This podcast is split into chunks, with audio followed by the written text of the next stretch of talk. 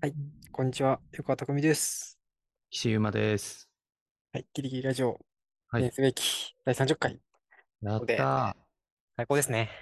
ー !30 回。もう30回ってとこで、またいつもながら、映画のお話をしたいなと思っていまして。あのね、毎度のことながら、あの、まあ、土日にとんでもない量の映画を、ゆそうっすねかくんが見てきて、日に、日に劇場で7本映画見たんですけども。そう、なんかさ、たまにお盆休みの土日になんか7本一気に見るとかならわかるんだけど、はいはいはい本当、毎週見てない ?7 本とか。そうね、なんか最近ちょっとね、異常な記録を叩き出してるよね。僕もこんな、最初はさ、あの、なんだっけ、うん。結構映画館、映画の特集みたいな感じで、あの、当選だったんだよね。1日4本見るって、これはさすがに人としてうん。やばくなんじゃないかみたいな。1日4本見るって。あの女めちゃくちゃ疲れて、いや、うんもうこんな見るのは人生で一度もないかな、みたいな。うんこういう体験したわ、つって。うん。慣れちゃってた。何しちゃったね。逆に やってたら。もう、あれなの？土日にこう、5本以上見ないと体が満足しないみたいな、そうそうそうそう。そういう感じなの。え、なんで時間空いてるのに見てないんだみたいな。あと、あれだよね。め、目黒シネマ、シネマとかさ、早稲田松竹とかさ、その、うん。昔の映画を一挙にやってくれるやつ？なるほどね。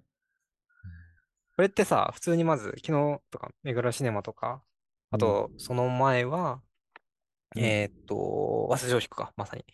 でうん、見たの何が、何見たかっつうと、土曜日は早稲田松竹で、あの、庵野秀明さんの実写、はい実写のやつですね。色実とラブポップを。そうう、んそれとかって、うん。1300円で2本見れるんですよ。おうお買い得ですね。お買い得だしうん、で、目黒シネマでは、塩田明彦監督っつって、今度なんかし、春画先生っていう映画を新作としてやるけどはい、その監督の1990年代からの作品を一うん挙上映っつって、来週もやるからちょっとね、来週も3本連続で見てこようかなって思ってるんですけど。そういうのに引っかかると、うんめ。ちゃめちゃよね。そのうーん。時間がちょうどいいからさ、その連続で見れる。はいはいはい。だしまあ、劇場側もね、まあ、一気に見てくださいよっていう体で、スケジュール組んでくれてるから。そうそうそうそう。うんこんな感じで見たんですけど、今日ちょっと触れたいのは、まあ、はい。庵野秀明と塩田明彦監督のうん。映画が、まあ、うんちょっとド変態系映画でおういい良かっですね。たのがあって、大映画。特に、まあ、庵野秀明のうん。ラブポップとかで、うん。村上龍原作なんだけど、うん。まあなんか、かあの、庵野さんってさ、エヴァンゲリオンもそうだけど、すごい画角の特徴があるじゃん。うん。うん。あの感じが実写で、あの、再現されてて、かつ、実写映画なんだ、ラブポップ。そうそうそうそう、アニメーションとかじゃないんだね。違うんですよ。で、なんかもう、女子高生のパンツの中からカメラ撮ってるみたいな。シーンとか普通にあって、どうやって撮影してんだよって思いながらうん。見に行って、で、しかも内容もさ、基本的に、まあ、1990年代ってさ、あれ、宮台真司とかの、うん。あの、アングラ高生のとか。うん。アングラっていうか、その頃の、うん。あの、まあ売春的な。やつが高校生で渋谷で流行ってるみたいな時期だったからさ、うん。その頃、その時の話、だから、で、すごいなんかちょっとこれ話するけど、その、仲間由紀恵のめっちゃ若い頃のが出てくるんで、うん。うん。仲間由紀恵とかが、じゃあ、売春やってる女子高生として出てくるみたいな。うーん。すごいね。なんか、そんな映画、今じゃ撮れないよな。そうそうそうそう。なんかめえめっちゃエロいシーンとか出てくるわけじゃないんだけど、うん。なんか、基本ちょっと気持ち悪いうんけどうんみたいはいな感じとか、あとなんか塩田明彦監督の方は、うん。なんかそっちも、あの、月光のささやきつって、月光のささやき。うん。なんかさっき言ったけど、なんだっけ、うん。月のささやきっていう多分谷崎潤一郎の作品が、えっと、の多分オマージュじゃないけど、それの、えっと、漫画が月光のささやきっていうのが一つあって、で、それを塩田明彦監督が、うんえー映画化して、はいはい。で、それも、最初はなんかすごい、青春映画として、剣道部ですごいうん。うん可愛い女の子と、あの、男子高校生が恋に落ちて、付き合って、みたいな話、あでも普通かなみたいな感じだと思ったら、そう。でも、映画にしては、もう10分ぐらいで付き合っちゃって、なんか、終わっちゃうなって思ってたら、うん だんだんなんか、あのう、んその女子高生のうんおしっこの録音して、え、やだ。で、それ見つかっちゃって、うん。もうダメって別れちゃって、ああ、終わっちゃった。さっと飲んだらなって思ったら、全然綺麗に別れないで、変態的な感じのずっと付き合ってて、ではいはいはい。でもなんか別のね、男の子と付き合っちゃうんだよ、その女子高生。うん。うん。うん。私のセックスを見てくれっつって、おお。行くね。うん。男子高校生の方は、そうはいいや、俺だってすごく嫉妬するし、苦しいんだって言いながら、その状況をずっと見てるみたいな。もうね。何を見せられたんだで、最後にスピッツのめっちゃ明るい曲がスピッツうん。曲が流れるの？すごい、すげえもの見たわ。いや、でも、わかるな。なんか、結構ぶっ飛んだ映画見た後にさ、まあそういうスピッツとかかかると、な、なんだろう。な、なんなんだろうね。まあ、言ってしまえばカタルシスみたいなやつがブワーっと。うん。あれ、いいよな。なんか。ええいやー、そんな、ド変態映画を 見る習慣、土日だったんですね。ゆかくんは。そうなんですよ。土日なんか思ったよりめちゃくちゃ変態映画を見てしまったんですけどうんうん、なんか、そう、それで思ったのはさ、うん。映画とかってさ、ふと思うとさ、うん。なんか、コンテンツとしてすごいいいもの、うん。かっこいいものって見られがちな気がするけどさ、うん。うん。ぶっちゃけちゃんと見たらさ、うん。めちゃ変態映画多くねってはいはいはい。思って、それ、うん、めっちゃわかるな。やっぱり、そうだよ、なんか、普通にさ、なんか女子高生のパンツの中うん見。たいって、なんか30歳、40歳のおじさんが思ったとして、うん。それを実行に移したらまあ普通にお縄にかかるわけだけど、うん。これは次の僕の作品のために必要なカットで、だから撮るんですとか、うん。この、あまあ、剣道部の、まあ、女子高生とカップルのそういう秘密めいた常時を作品のために撮るんですっていうと、なんか急急になんか正正義になるっていうかさ。で、この話はなんかそういう放尿シーンとか、うんパンツの中っていうから結構極端な例だけど、割と映画ってものはそういう映画だから撮れるシーンの集積な感じがうん。するな。見てみたいから撮るみたいな。はいはい。ね。しそうだし、でもなんかここになんかさ、僕的にはさ、うんうん。コンテンツっていうとあれだけど、作品というかさ、人が作るものの何かすごい本質がある気もするんだよね。うんうんうんうん。変態。変態。なんかね、それで言うと、まあ単なる、あれ、ダジャレみたいになっちゃうかもだけど、うん。基本映画ってその監督が見ているものっていうか見たいものの、まあ、フラッシュバックっていうか、編集なわけじゃない。はいはいはい。要はその見てるときは、まあ、監督の目線になってるんだと思うんだよね。なんか、うん。で、まあ、要は自分がさ、まあ、そういう監督に、まあ、変態してて、で、その振れ幅が大きければ大きいほど、最終的にスピッツとかでこう元の自分にハッて戻ったときに、うわ、あ、やばかった。戻ってこれないかと思ったね。あ、スピッツありがとうって。なんかね、そ、そう、そういうのなんか、ある気がするんだよね。はいはいはい。で、あ、でも、それで言うと結構湯川ってあの、日常系っていうのかななんか、はいはい。もう好きじゃん。なんかそんなにこう、派手なこと起きないけど、はいはいはい。人間模様をすごい、あの、高い解像度で描写する系うん。具体的な作品名が出てこないけど、なんだっけ。まあ、最近よくそういうの見てた気がして、うん。それって多分振れ幅的にはちっちゃいけどさ、うん。なんかその映画もなんか変態性とかってある？のかな？はいはいはい。日常系の変態性ね。うん。なんだろうね。なんかね、まあ、全然ラブポップとか、その塩田明彦のえ月光のささやきとかはさ、なんかもう作られた変態うん。変態性を前に出してる気がするんだけど、うん。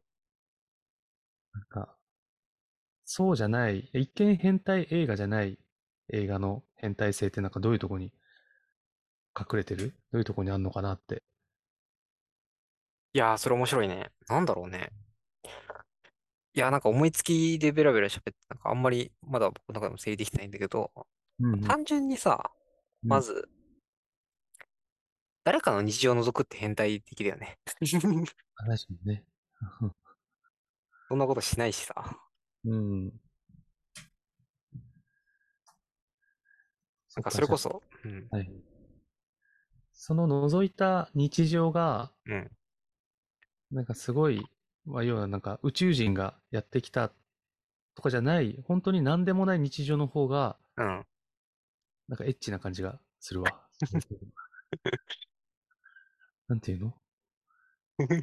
一な感じがする。見せ物じゃないものを見てる方がさ、多はい分人って興奮するじゃない？はいはい。なんか、こう芸能人がカメラに向けてこう、バッチリ演技してるっていうよりかは、はいはいはい。なんかドッキリのカメラで、こう、なんか楽屋で気抜いてる時の風景を見る方がちょっとなんか、何覗いてる興奮があるみたいなさ、はいはいはい。そういうのに近いのかな。いや、でもなんかそれめっちゃ面白いというか、そう、結構本当にそんな感じするような。なんか、見せ物じゃないものを見る感じ。だってさ、変態的なのって、うん。まあ見せ物じゃないから面白いのである。とか、うん。まああと日常とかうん。と変態のところのすごい共通点としてあるのはさ、うん。なんかまさにその芸能人がバッチリ演技をする、そう演技をするっていうのがすごいキーだなって思ったりしたけど、そのうん演技がされてないじゃん、日常って。はいはいはい。その人の欲求で動いている感じ。うんうんうん多分その感じをすごく客観的に見るのがうん。うん良くて、うんうん変態もなんかそうじゃん。演技なんてもう、どうしようもないというかさ、うんうんうんうん人間の感情にそのまま従ってしまった結果、うんずるずると変態に染まっていくっていう。はいはいはい。そうね。だし、なんか、まあ、究極みんな変態じゃないですか。その、我々人間ってのは。まあ、何かしらの欲望、欲求があって、まあ、それがフェチとかなんでもいいんだけど、でもそれをさ、まあ、おっぴろげにすると、まあ、惹かれるから、はい。なんとなくこう、自分の中に線を引いて、まあ仕事したり、まあ暮らしたりしてるわけだけど、なんかそこを、まあちょっとだけ飛び越えたいみたいな瞬間が絶対はいはい。あって、なんかね、それをこの頭の中で大幅に飛び越えるのが割とラブポップみたいな、ちょなんかわかりやすい変変態映画で、日常を覗き見るっていうのは実際にちょっとだけはみ出したりしてんのかなとか。はいはいはい。いや、そうだよな。で、なんかこういうので結局なんか正気を保ってる感じもするんだよね。だから、それを、あの、逆説的に考えると、もう湯川はもうすぐ正気を失うところまで来てるんじゃない？どういうこと？土日に7本とか見て、この変態性を発散しないともう飛び越えてしまうから、だからもう、さなぎみたいな感じなんじゃない？変 変態が爆発する直前の、もうすぐ飛び立つんじゃないですかね。飛び立っちゃうの？どこに飛び立つのこれ。いやーでもね、変態が爆発する直前なのか知らないけど、うん、でもなんか映画とか本とかで、うん。発散させたいっていう気持ちは、なんかめっちゃわかる。それなって、な、何を発散させてるんだろうね？なんだろうね。うん。そう、でもなんかね、すごい、ここ最近読んでうん。面白かった本が一冊ありまして、はいはいはい。えっと、どれだっけ？これだ。どうせ死ぬ。この世は遊び、人は皆。っていう怖い、怖怖いって言うとあれだけど。本を読んでたんですけど、うん。そう、それだこれ、誰が書いてる？中田、中田こうこうさんかな、読み方。あのー、いや、なんかこれ全然違うな。なんかイスラム、あ、でも書いてあるか。イスラム教の研究してる人で、えーそう。で、なんか、あの、本当に、うん。現代、あそう。あの、私の夢はカリフ、カリフ製の最高ですっていうことを普通に 当たり前のように言って、ハリ、ハリフ制って何すか？なんかなんかイスラム教の、うん。あの、なんか制度みたいなやつか。な。僕もちょっと具体的にはあんまり述べられないんだけど、はいはいはまあ、これってまあ、本人も曰く、あの、そんなことはありえない。えできないんだけど、できないことを夢として、それについて真面目に考え続ける。それでいいんだっていうい。考えええ方で、うん。そうあこの人の本ですごうい、なんか印象的だったのが、本を読むっていう行為は、うん。その、めちゃくちゃ一語一句合ってるわけじゃないんだけど、なんか、うん基本的にその、ルールとか、うん。自分たちで生きてる日常っていうのを脱構築するようなうん。行為だと。本を読むことで、それを客観的に見て、なんか、あ、なんか別にそれも全部、あの、ひりくつだな、みたいな感じを得る。別に知識を得て頭が良くなるとか、そういう感じじゃないと。はいはいはいはい。この日常から一回下脱するみたいな。うんうんうんうんうん。そういうことだよな、なんだよ。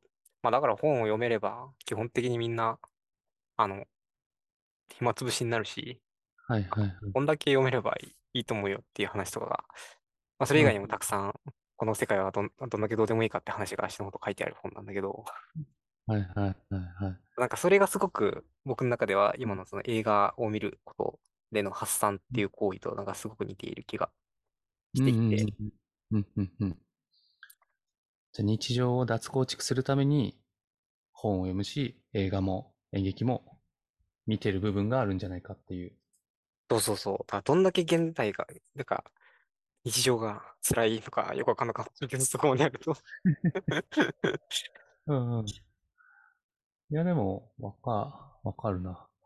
えー、なんか、そう、最近またさ、あの、フィリップ、フィリップ・ケイ・ディックっていう作家の本をよく読んでて、はいはいはい。あの、有名なとこだと、電、あ、違う、アンドロイドは電気羊の夢を見るかとかの、まあ、SF 小説家はいはい。なんだけど、結構ディックの作風で代表的なのが、なんか現実かフィクションか結構境目が曖昧になる瞬間がよくはいはい。出てきて、で今ちょうどなんかバリバリスっていう結構最後の方に書かれたやつを読んでるんだけど、これとか出た時にフィリップ・ケイ・ディックとうとう頭おかしくなったんじゃないかって 言われてた本で、で、よ読んでるとね、確かにな、なんかね、あの、まあ、精神分裂病みたいな人が主人公なんだけど、はいはいあの、本ってさ、基本的にそのストーリーテリングする、あの、第三者目線みたいのがあるじゃないですか。あの、詩小詩詩小説とかだったら、まあ、一人称してんだけど、まあ、ディックの小説は第三、第三者視点で、はいはい。で、まあ、割とまあ読んでる側はさ、その第三者視点にこう寄り添いながら読むんだけど、その第三者視点がどんどんどんどんなんかこう壊れてっちゃうみたいな、あ、なるほど。すごいあい危うい感じで、あれ？えな、な、何言ってんの？みたいな。さっきまで こう言ってたのにな、なんかすごいいきなり変なこと言い出してるみたいな。はいはいはい。で、まあ、第三者視点は、まあ、その筆者自身、ディック。だからディック壊れたんじゃないかっていう。はいはいはい。んで、でね、その、それちょっと読んだ後に、コンビニとか行くと、なんかめめっちゃ怖いの。ええー。嘘コンビニで怖くなるの？あこれはね、バリスじゃなくてユービックっていう別の本に出てくる有名な一節なんだけど、あの、ユービックって本ではなんか、うんとね、まあ、ユービックっていうスプレー缶が大事な要素で、うん。で、スプレー缶の裏にあるこの、ユービックは1日1本だけ使用してくださいみたいな読むシーンなんだけど、その商品説明の文章がいつの間にか、他の人の会話文になってたりする。へえ。わわかるかな？なんか、1日1本使ってください。そして、この後、お前は会議室に行って、あいつのことを捕まえるんだ。よろしく頼むぞ、みたいな。なんか、へえ。いつの間にかその商品の裏を読んでたと思ったら、上司からの説明になってたりして、はいはいはい。なんかね、そうするとなんか読んでる側はこう、頭の中で日常のイメージがすごい、なんか、普通に暮らしてたら、ありえないようなこう編集がイメージとされるんだけど、そうするとなんかコンビニ行って、あ、じゃあ、なんかコーヒー買おうかなと思って見てたら、あれ？みたいな。ちょっと、これも自分に語りかけてきてから、はいはいどう。しようかなみたいな想像があると、うわ、俺もフィリップ・ K. ディックに侵食されてるみたいな感覚がね、あって、めちゃくちゃ面白いっていう、なんか急,、え急ー急にベラベラ 喋っちゃったけど、で面白い。もそれもなんか脱構築するため、脱構築されるために本読んでるなって思ったわ。なんかね、まあ、コンビニ行くなんて一日、まあ一回、まあ僕の場合必ずするルーティンだけど、うん。一冊の本の、まあ一つのシーン読むだけで全然見え方が変わっちゃうとかははいはいはい。面白いよね。うん映画とか本読むだけで、すごい世界の見方変わるんだよな。私、まあ、割とそういう変える視点をもたらしてくれるっていうのは結構変態の視点はいはい。だったりするじゃん。まあ、健常者の視点はそこそこプリセットで僕ら持ってるはいはいはい。が、そこでなんかね、その商品説明欄がいきなり話しかけてくる。はいはい。しかも実はそれは、あの、まあ、精神正常者として描かれてる主人公が実は異常者だったみたいななんかいろんなギミックがはいはいはい。たりして、ね。いや変ーはいうん、変態性を取り入れることで日常に退屈にしないようになんとか保ってるとかあんのかな。あ、そこでさ、うんなんかそういう物語とか、それ、そういうものの作り方みたいな話になっちゃうけどさ、うんなんか最初っからさ、ド変態的な感じだとあんまり、なんだ、そこに一体化できないけどさ、うんうん。最初は意外と普通なんだよね、そういうのって。うんうんなんはかい、いつの間にかやばい、やばい状況になってて、うんうん。さっきの結婚した日とかもさ、うん最初は普通のラブストーリーだけどさ、なんか急にちょっと、もしこのと録音し始めたりしてさ、あれ？って思ってた。などうしたって思ったら、最後の方なんか、うん覗き合ってるみたいな感じになっちゃって。あああどああ多分、最初の、あの、冒頭10分見てる僕からしたら、とんでもないところに連れてかれてるんですけど、ああだからそれがあれなんだね。スター・ウォーズ中におしっこの音がしても多分ダメ。ではいはいはい。あくまで日常映画の中でおしっこの音が急に SE として入ってくるから、なんか持ってかれちゃう感じがあるんだろうね。SE っていうか、まあそうね、シーン人が録音をして、それをうん、あの、ラジカセに保存しといて聞いてたっていう事実がわかるっていうエピソードなんだけど、うんそうでも、そこのなんだろうね、うん。今のその、なんだろう、健常者から、僕、そうで、なんか面白くないのってさ、うん。健常者が健常者的な動きをして健常者的に終わるっていう物語。うん。うん。もう、それほど面白くないものはないというかさ、あの、そうね。何も変化がないし、うんはいはいはい。全部読めるし、うんえーみたいな。それがどんどん面白くなくなっちゃって、はいはいはい。最初普通なんだけど、どんどん異常になって、うん全く理解できない状況になってるんだけど、うんうんうんでも最初理解できてたから、その理解できないのが理解できちゃって、はいはいその見え方で世界が見えちゃって、うんうんうんうん。それまあどうしよううんはい何 なんか、そのさ、急に展開が変わるで、なんか有名なネットミームみたいなのが一個あるんだけど、はいはい。え、あの、サ、サンデーかな？週刊少年サンデーで連載されてた焼きたてジャぱん読んでた？あのえ、、読んでない。パン、パンを作る少年漫画はいはい。で、確かアニメ化もされてて、僕らが多分中学生ぐらいの時にはいはい。やってたから、まあ結構同年代の人は知ってる人も多いんだけど、はいはい。あの、まあ、いわゆる打ち切りされて、はいはい。あのね、その打ち切りがひどすぎるって言って結構2ちゃんとかで当時めっちゃバズ、バズってたっていうか、はいはいはい。あの、ネタにされてたんだけど、知らない？あ知らの、ない。焼きたてジャパン最終回とかで検索したらすぐ出てくるから、ええ それもね、まあ、超急展開なのね。まあ、漫画の打ち切りあるあるなんだ、なのかもだけど、あの、まあ、急に、まあ、お話の本筋は、その主人公が美味しいパンを作って、はいで、まあ少年漫画だからパンバトルみたいなはいはい。やるんだよね。確か世界中のパン職人と、あの、美味しいパン対決みたいなのやるんだけど、うん。その試合中に、はいはい。あの、ダルシムってわかるあの、さ あの、ストリートファイターっていう格闘ゲーム出てくる、あの、全く焼きたてジャパンと関係ない、あの、イインド人なのかな？はいはい。手手とか足が伸びるヨガファイヤーとか使う。はいはい。そいつが、確かに仲間の一人がダルシムにいきなり変身して、ええで、ダルシムの顔アップで、なんやて？って言って、最終回ありがとうございましたって。どういうことわかんない。俺も話しててわかんない。それ、それで、まあ、これとかさ、めっちゃ飛んでるじゃん。あの、急展開で。でも、でも、まあもちろん、見てる側っていうか、読んでる側には何のカタルシスもないわけですよ。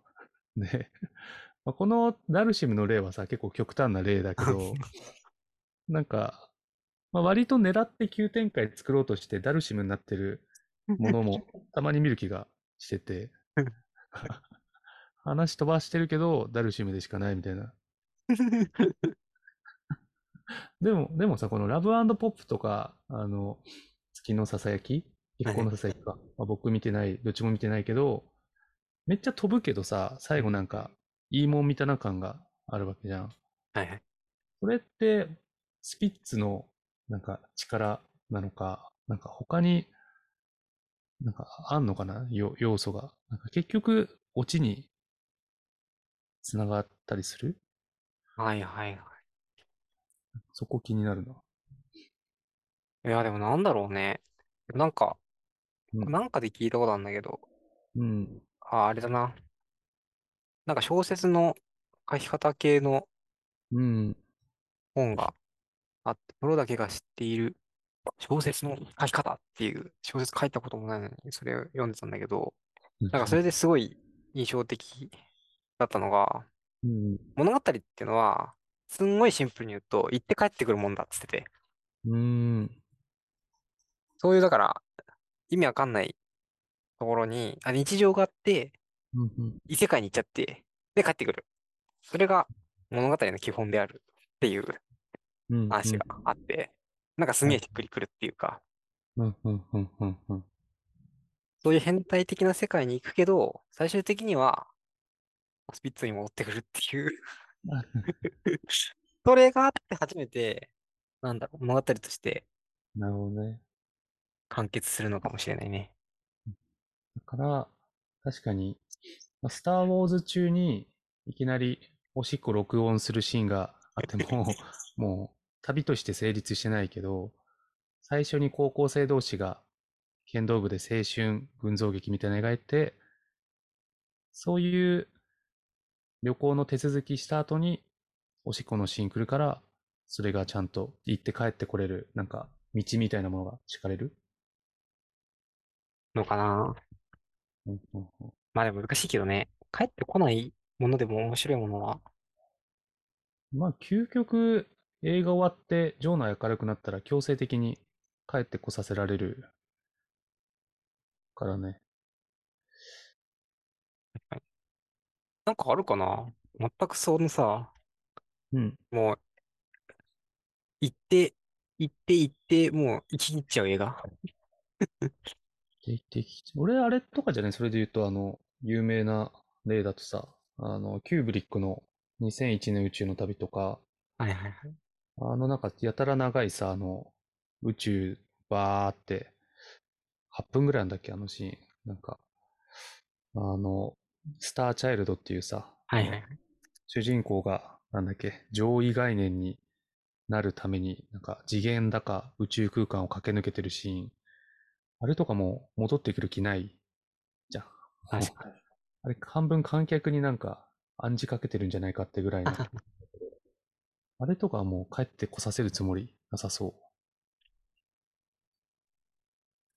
キューブリックが生きてしまったのか。あちょっとあれだな、キュキューブリック例に出すのはなんか極極端っていうか、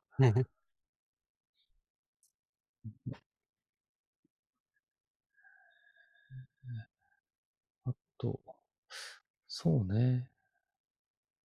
デュデューンとかは同じ宇宙スペースオデッセイ系で言うと、うん。あの、先週も話に出たジュニ・リルヌーブ監督の デューン、覚えたんだよ、監督名。いや、全然合ってないよ。合ってないの？あれ？ゥドゥニ・ビルヌーブ。あ、そう。ジュニって言わなかった？ジュニって言ったわ。ジュニ、ジュジュニ・ビルヌーブ。でも、ああいう、なんかスター・ウォーズもデューンもそうだけどさ、うんなんかお話的に一個敵倒して、次のステージ行くぞとかなると結構帰ってこれる感じするな。なんか、2001年宇宙の旅とかは、お話も割とほっぽって終わるから、はいはいはい。見た後もなんかポポカーンってするけど、デューンとかスター・ウォーズは、まあ一応、何？帝国軍とここまで行きました。じゃあ次のステージでも頑張るぞみたいな感じで終わるから、ジョーの仲良くなった時に、面白かったねって戻ってこれる感じがする。はいはいはい。いや、でもそうだよな。まあでもそれはわかりやすいし、いやー、意外と生き切って終わりってあんまないかもな。なんかそれこそさ、僕のめっちゃ好きなうん。北野武のうん。その地ねとか、そのとこ凶暴につきとかさ、まあある意味い、言って言って生き切ってるっていうか、もう最初、最後大体死ぬじゃん。はいはい。北野武が。うんうん。だから、でも死ぬ、死ぬことによる、その人自身は言っちゃったけど、うん。その僕らはさ、日常に取り残されるはいはいはい。っていうことによって日常に戻ってきてる感。確かに。主人公は言っちゃっても、僕らが、カメラが戻っていれば、なんか戻っちゃうのかもしれない。すんごい取り残されてる感するわ。あの、たけし、そんなちねとか、凶暴につきは。ある。たけしはもう行っちゃった。行っちゃった。行っちゃって、あ、コマネチおじさんになっちゃった。みたいな。あのフィルムの中でしか見れないかっこいいたけし。はいはいはい。いや、それあるな。だから主人公は別に行って行って引っちゃっても良いんだけど、うん。カメラとかこっち側が結局戻ってくれれば、うん。作品として、物語としては終わるのかもしれないな。うんうんうんえーなるほどね。だから、もう監督は自分のなんか、なんか見たいとか、うん変態的な欲望を一回こう、こうもう出し切って出し切って、でも、最後には、なんか、僕らの日常に、まあカメラと一緒に戻って、来させてくれるから、だから映画って面白いのかな。なんか、ちゃんと帰ってこれるから。そうなのかもしれない。そうね。ね、パン対決見て、美味しそうなパン見てたらいきなりダリシム で、はい、ここで終わりですって言われても、ちょっとね、あれ？俺たちが戻るとこは、あれ、ストリートファイターに戻ればいいのかな？みたいになっちゃう。ちょっとね、大変だよね。うん。でも結構なんか、だ大事、大事だよね。なんか、あんまりその物語の終わらせ方みたいなやつについてちゃんと考えたことなかったから、いはい。なんなんかさ、まあ僕もあんま映画とか作んないからわかんないけど、うん。なんとなくこう最後こんないいシーンで終わらせようみたいなので、はいはい。物語の中の方から目線作っちゃいそうだけど、はいなんかそれが、何ちゃんと観客が日常に戻れるようにしてあげるっていうのはなんか、そ、外からお話を終わらせるやり方っていうのはすごい今っぽい感じがするね。なんていうの？その見た人見た人がうん。最後エンディングを持ち帰るようにするっていうのが、はい。なんか一個大きな物語みたいなのを提示しない感じがいいな。しうんうんうん。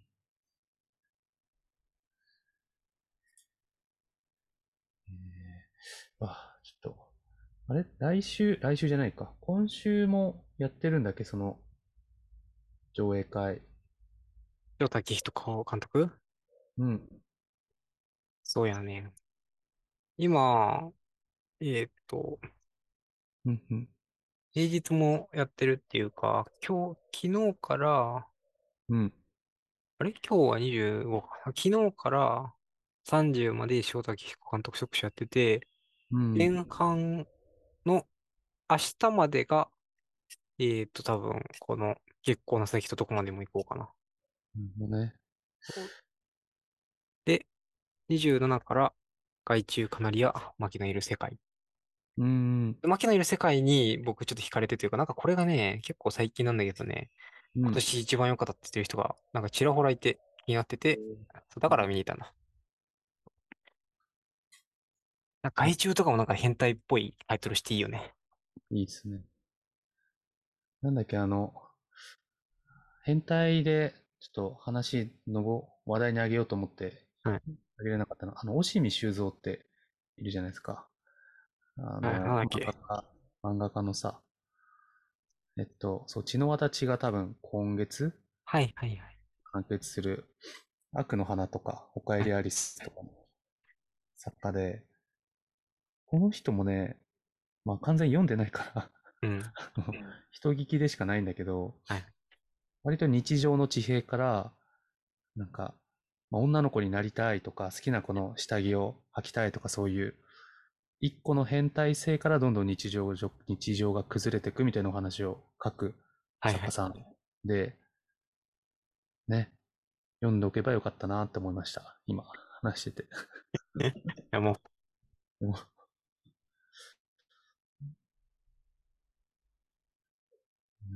そうですねはい。ちょっと、じゃあね、あの、今週結構ダラダラ話しちゃったけど、最後にね、僕の最近の変態映画のおすすめを、変態映画のおすすめ。あの、デビッド・クローネンバーグ監督のはい。クライムズ・オブ・ザ・フューチャー。